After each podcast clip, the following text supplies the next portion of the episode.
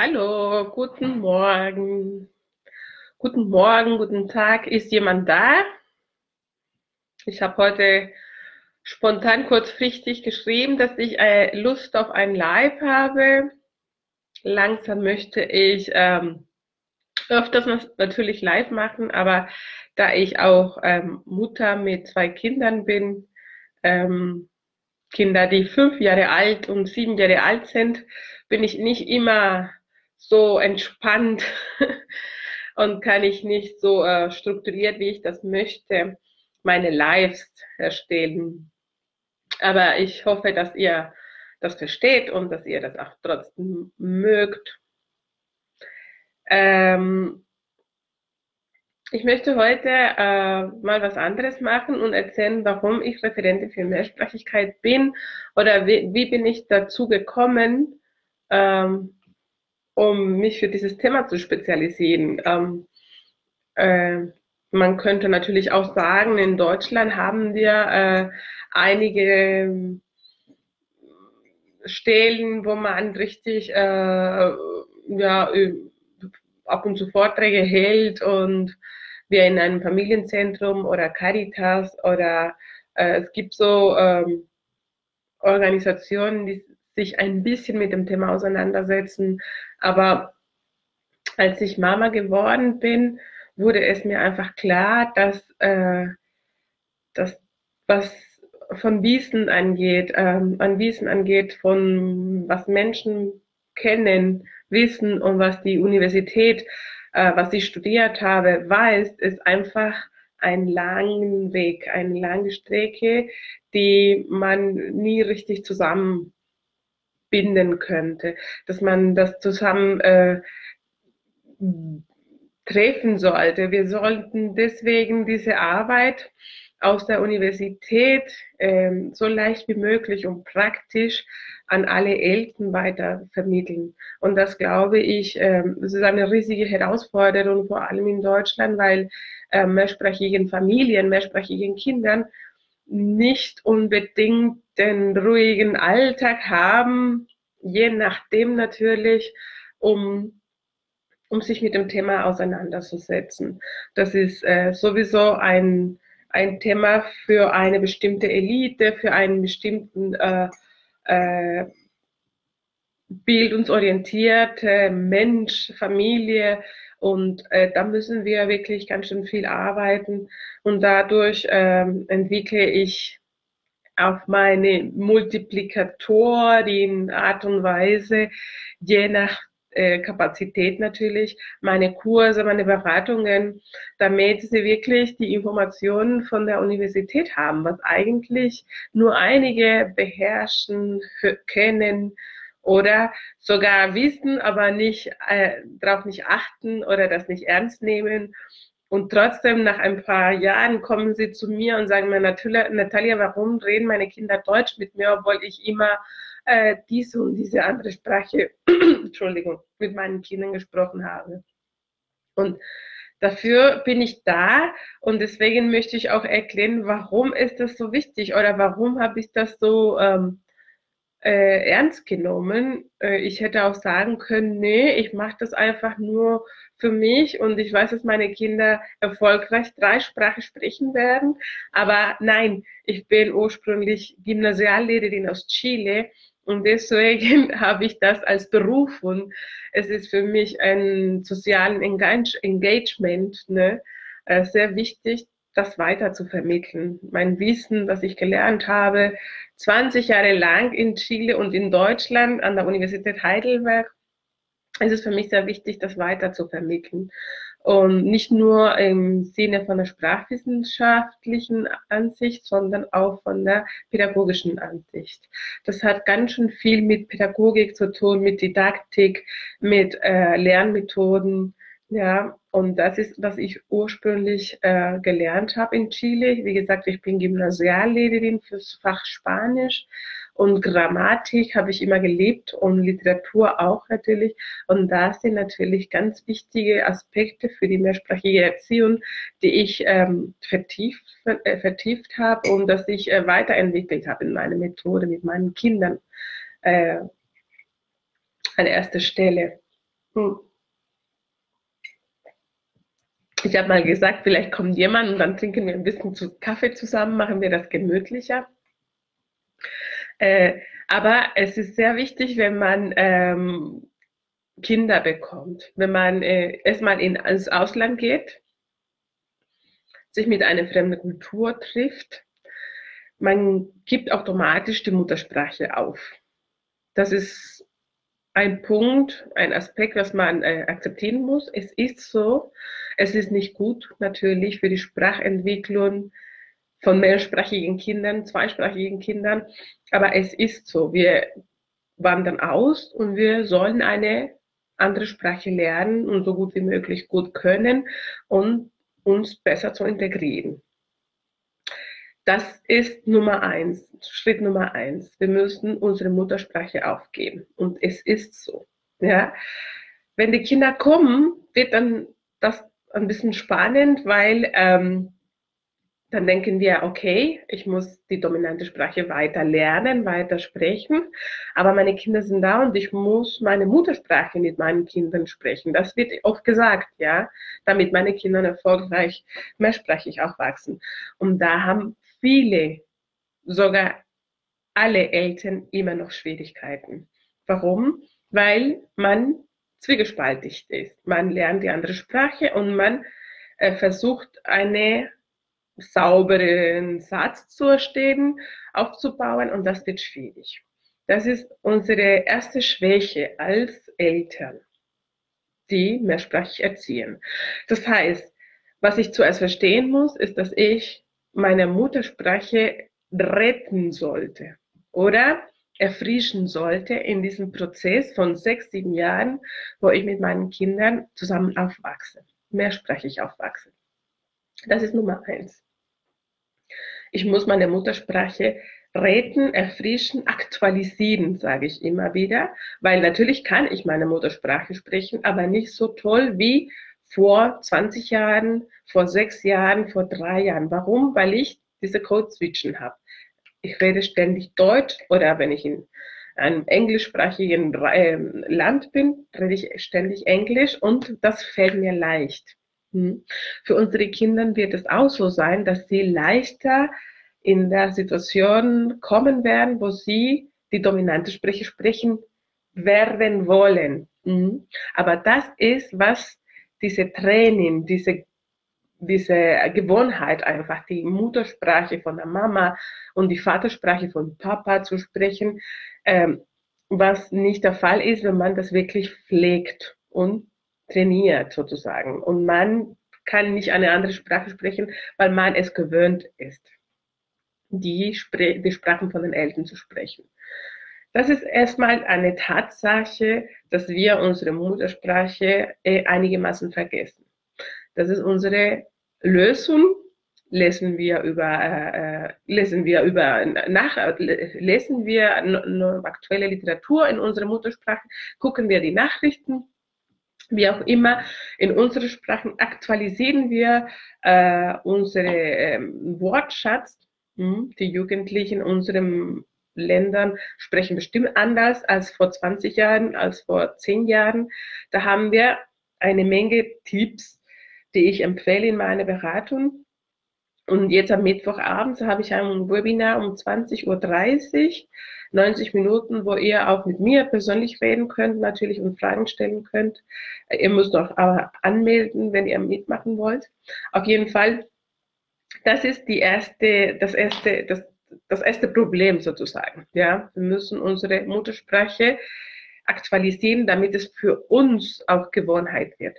Das fördert natürlich eine sehr, ein, ein Engagement, eine Verantwortung. Wir können das aber schaffen, wenn wir das wollen. Es ist sehr, sehr machbar. Man muss nur sich ein bisschen bemühen und dann kann man wirklich die Muttersprache wieder leben. Ich habe das damals immer gesagt, als ich Mutter geworden bin, okay, ich kam natürlich frisch von der Uni Heidelberg. Ich sollte sogar eine Doktorarbeit anfangen, was ich nicht konnte, weil ich schon schwanger war. Aber damals habe ich gesagt, nee, ich gehe jetzt, ich mache jetzt, äh, ich unterbre unterbreche mein wissenschaftliches Deutsch, weil ich jetzt richtig gut Chilenisch, Spanisch äh, Chilenisch reden soll. Und das ist bewusst gewesen. Ich habe es gesagt, habe mich einfach bemüht mit chilenischen Nachrichten, Serien, Kinderserien, Lieder, alte Lieder, mit meiner Kindheit sogar auseinandergesetzt, damit ich diese Erinnerungen habe. Weil ich hatte einfach gar keine Erinnerungen von damals. Sowieso, wir sind schon genug erwachsen, wir vergessen unsere Kindheit und da muss man sich wirklich engagieren und da arbeiten und natürlich die deutsche Sprache wird vernachlässigt, aber das war bewusst. Und das empfehle ich sowieso zu machen, damit man wirklich sich wieder wohlfühlt mit der Muttersprache. Das ist die Investition Nummer eins für die Zukunft unseren Kindern.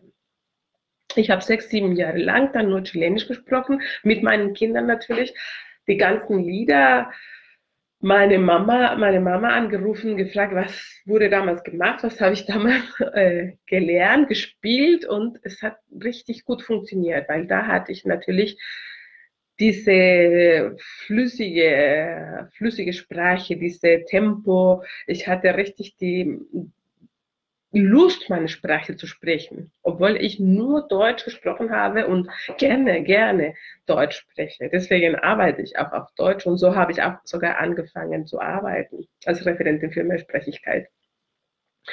Nummer eins, dann Muttersprache muss aktualisiert werden. Das schaffen wir, wenn wir das wollen. Und ähm, wir müssen bewusst versuchen, ähm, unsere Muttersprache öfters zu reden, regelmäßiger zu reden und die deutsche Sprache an zweiter Stelle äh, stellen äh, lassen, damit wir uns wirklich mit unserer Muttersprache ähm, wieder wohlfühlen können. Wenn wir uns wieder wohlfühlen mit unserer Muttersprache, dann wird es authentisch rüberkommen und mein Kind wird das wirklich ernsthaft lernen. Es gibt viele Menschen, die die Muttersprache so künstlich reden oder so formell, aber nicht wie in dem Land gesprochen wird. Das ist einfach so ein künstliches eine künstliche Sprache, die nicht existiert. Und deswegen ist es so wichtig, dass es auch nicht gemischt wird. Wenn ein Kind das lernt, dass es oft gemischt wird, dann wird diese kognitive Entwicklung einfach von einer Sprache an sich äh, beeinträchtigt, benachteiligt und die Kinder werden keinen richtigen, sauberen Satz in eine, weder in der Muttersprache, in meiner Sprache, noch in der dominanten Sprache können, ja, weil sie ständig eine, eine Interferenz bekommen, ja, von einem Ersatz, ein Ersatz, ein Ersatz in, in, einem, in einem Satz. Punkt Nummer eins. Mischen, also Punkt Nummer eins, Muttersprache muss man reden. Punkt Nummer zwei, wir müssen einfach nicht mischen, das ist sowieso äh, nicht äh, äh, vorteilhaft für die Kinder. Hm? Aber jetzt, warum bin ich Referentin für Mehrsprachigkeit? Habe ich das erzählt? Weil ähm, ich bin selber Ausländerin, ich bin ausgewandert und ähm, als ich Kinder bekommen habe, dann war das für mich ernst, das zu nehmen. Äh, es war in meiner Studentenzeit sehr lustig und sehr schön, äh, zu mischen. Äh, wir haben natürlich äh, Spanisch mit Deutsch gesprochen und es war eigentlich alles so jugendlich cool, nett, sympathisch, lustig. Aber wenn du das schon gelernt hast und siehst, was für einfach ein Resultat das bringt, ist es auch keine saubere Sprache für die Kinder. Deswegen ähm, habe ich das vermieden und ich habe natürlich als Sprachwissenschaftlerin gesagt, okay, dann mache ich einfach mit, wie die alle anderen machen und suche ich mir eine Spielgruppe für die Kinder. Ja. Dann habe ich alle Spielgruppen besichtigt, besucht, kennengelernt und ich war einfach schockiert, weil alle Kinder äh, nicht die Muttersprache von den Eltern gesprochen haben. Sie haben nur Deutsch gesprochen und sogar äh, nicht schön Deutsch gesprochen oder äh, nicht schön die Muttersprache gesprochen. Das heißt, weder das eine noch das andere. Im schlimmsten Fall ergibt sich eine Halbsprachigkeit, wie gesagt, was eigentlich die kognitive Entwicklung benachteiligt, mhm. Einschränkt. Und das ist das Schlimmste, was passieren kann. Das wollen wir alle vermeiden mit dieser Arbeit. Dann war ich ähm, äh, in einer Fortbildung als Elternbegleiterin für das Bundesministerium unter diesem Programm äh, Elternchance ist Kinderchance.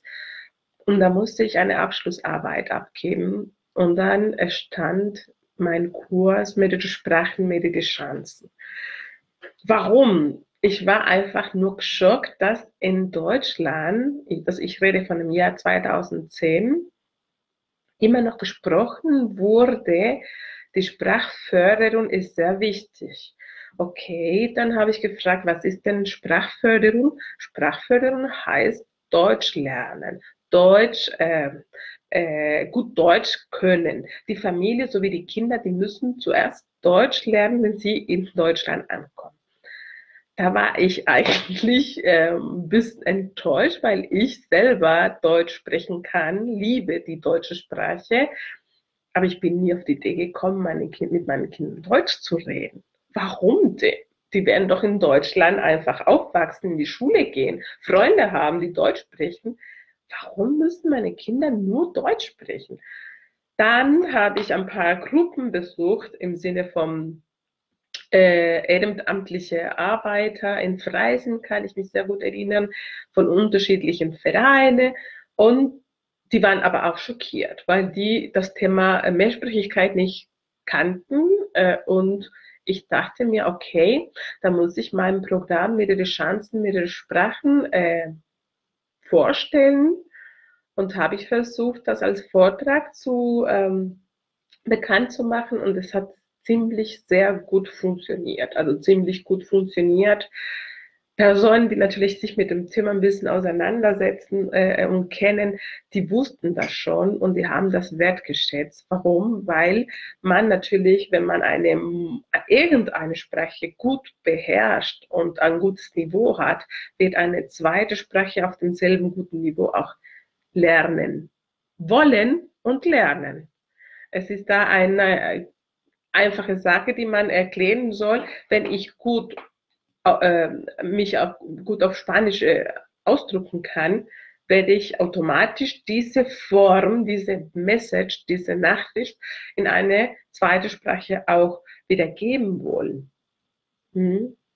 Das sind die Sprachkompetenzen, die man in jeder Sprache fördern muss. Gut, dafür war mein Vortrag mehrere Chancen, mehrere Sprachen und damals war ich schon Elternbegleiterin vom Bundesministerium ich habe dann das als Spielgruppe auch angeboten, mehrere, mehrere Sprachen, mehrere Chancen. In Mark Schwaben kann ich mich erinnern, ich rede jetzt von Bayern und in, in Freising.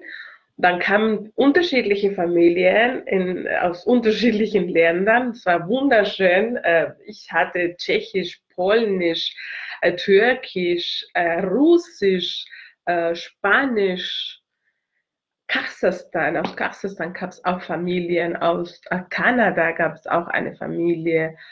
Es war wunder, wunderschön. Italiener, Italien, Italienisch, Deutsch waren auch unterschiedliche Familien. Und da haben wir wirklich ganz schön viel gelernt. Warum? Äh, es kamen so Kinder natürlich mit, es war eine Eltern-Kind-Gruppe, äh, was ich äh, angeboten habe. Und die Mamas auch waren begeistert, weil durch diese Dynamik mit dieser, mit meiner Methode haben die Kinder am Ende des Unterrichtes äh, Lust, die Sprache, die Muttersprache zu sprechen und nicht nur Deutsch zu sprechen. Und das war einfach äh, ganz wichtig für mich, weil ich dachte mir, das ist genau, äh, was ich machen möchte und das Publikum, an dem ich äh, meine Arbeit widmen möchte. Das heißt, ähm, äh, Familien, äh, die aus unterschiedlichen Kulturen kommen, die zusammen in Deutschland leben, die können sich bei mir melden, damit sie äh, meine Methode kennen, um diese ähm, Tipps bekommen, wie sie mit den Kindern reden, spielen, äh, den Tag verbringen sollen, damit es nicht langweilig wird und damit wir nicht immer wieder in diese Falle kommen, wo wir das Gefühl haben, jetzt muss ich Deutsch reden. Hm? Es gibt immer wieder, jetzt kenne ich tausende Familien, muss ich sagen. Nach acht Jahren Arbeit und habe ich einen anderen Blick äh, äh, für die Sache, eine andere Perspektive. Und äh, Familien kommen immer in, diesem, in dieser Situation, wo sie nicht wissen, wann sie Deutsch sprechen müssen und äh, ob das höflich genug ist oder und so weiter. Damals habe ich die Frage gestellt in der Fortbildung, warum ist es so wichtig hier ähm, in Deutschland oder warum wird es so oft beigebracht oder gesagt, hier wird Deutsch gesprochen. Ne? Das war so wie ein Druck. Und viele Deutschen haben mir, haben mir gesagt, wir haben ein bisschen vielleicht eine Unsicherheit. Wir denken, dass es über, dass über uns gesprochen wird.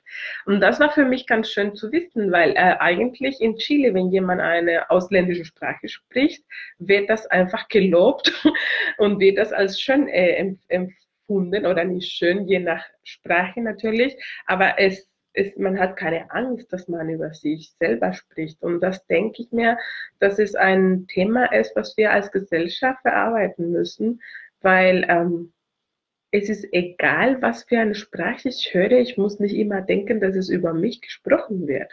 Das ist eigentlich eine reine Angst, Unsicherheit. Mhm. Und das ist äh, sehr interessant, weil jeder Kultur ist anders.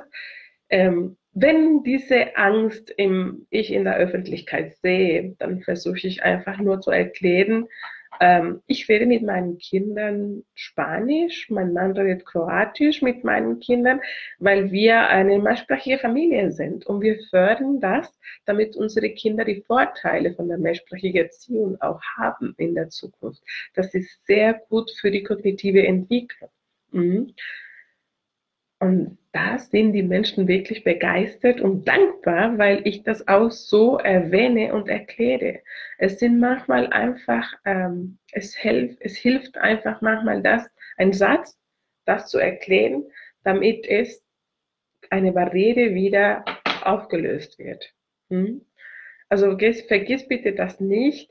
Sei stolz, wenn ihr eine andere Sprache spricht und redet das in der Öffentlichkeit. Das habe ich immer gesagt. Und es, wenn jemand das nicht versteht oder nicht kennt oder sich komisch fühlt, denk einfach positiv und versuch diese Person zu integrieren, damit diese Person einfach weiß, ähm, dass es ein Vorteil ist und das ist äh, an die Kinder gedacht und nicht an uns. Das hat nicht mit uns zu tun. Deswegen sollen wir das auch respektieren. Die Bindung zwischen Eltern und Kindern muss man fördern, stärken und respektieren, egal in welche Sprache die anderen Familien sprechen. Hm? Hoffentlich wachsen wir als Gesellschaft und schauen wir mal, dass es eine multikulturelle Gesellschaft natürlich mit ähm, Toleranz, wie man sagt, mit, äh, mit Geduld äh, weiter wächst. Das hoffe ich mit meiner Arbeit. Deswegen werde ich trotzdem Beiträge über die mehrsprachige Erziehung äh, machen. Ich hoffe, dass ihr auch das mal seht, dass ihr das weiterleitet. Like das bitte sag es einfach Bescheid. Wir wachsen als, als Gesellschaft weiter. Äh, ausländische Kulturen sollen sich wohlfühlen in Deutschland. Deutschland ist ein tolles Land. Die Sprache ist vielleicht schwierig für einige, aber je nach Alltag, man kann das sowieso lernen. Denken wir an unsere Kinder, die das, die Sprache lernen. Und die Idee ist, dass wir auch die Sprache von unseren Kindern, die zweite, dritte Sprache von unseren Kindern auch verstehen können. Deswegen ist es Nummer eins sehr wichtig, dass wir Deutsch auch gut lernen und bald lernen, bevor die Kinder in die Schule kommen. Ich denke äh, auch an die zukünftige äh, Familien, die noch keine Kinder haben, die werdende Eltern, äh, die sollen sich auch bei mir melden, bitte. Und Fragen stellen, interagiert einfach, meldet euch gerne, ich bin für euch da. Und wir sehen uns am Mittwochabend. Ihr könnt natürlich euch anmelden unter natalia.multilingualway.com. Das werde ich auch als Link hier hinzufügen, damit ihr äh, zu meinem Webinar kommt am Mittwoch um 20.30 Uhr. Ähm, wenn ihr noch mehr über die mehrsprachige Erziehung lernen wollt und natürlich persönliche Fragen, schwierige Fragen, es gibt auch sehr intime Fragen, die man nicht in der Öffentlichkeit äh, besprechen will, aber ihr muss mal anfangen. Okay? Also dann, sag mal Tschüss. Ich habe lange gesprochen und bis Wiedersehen. Ciao.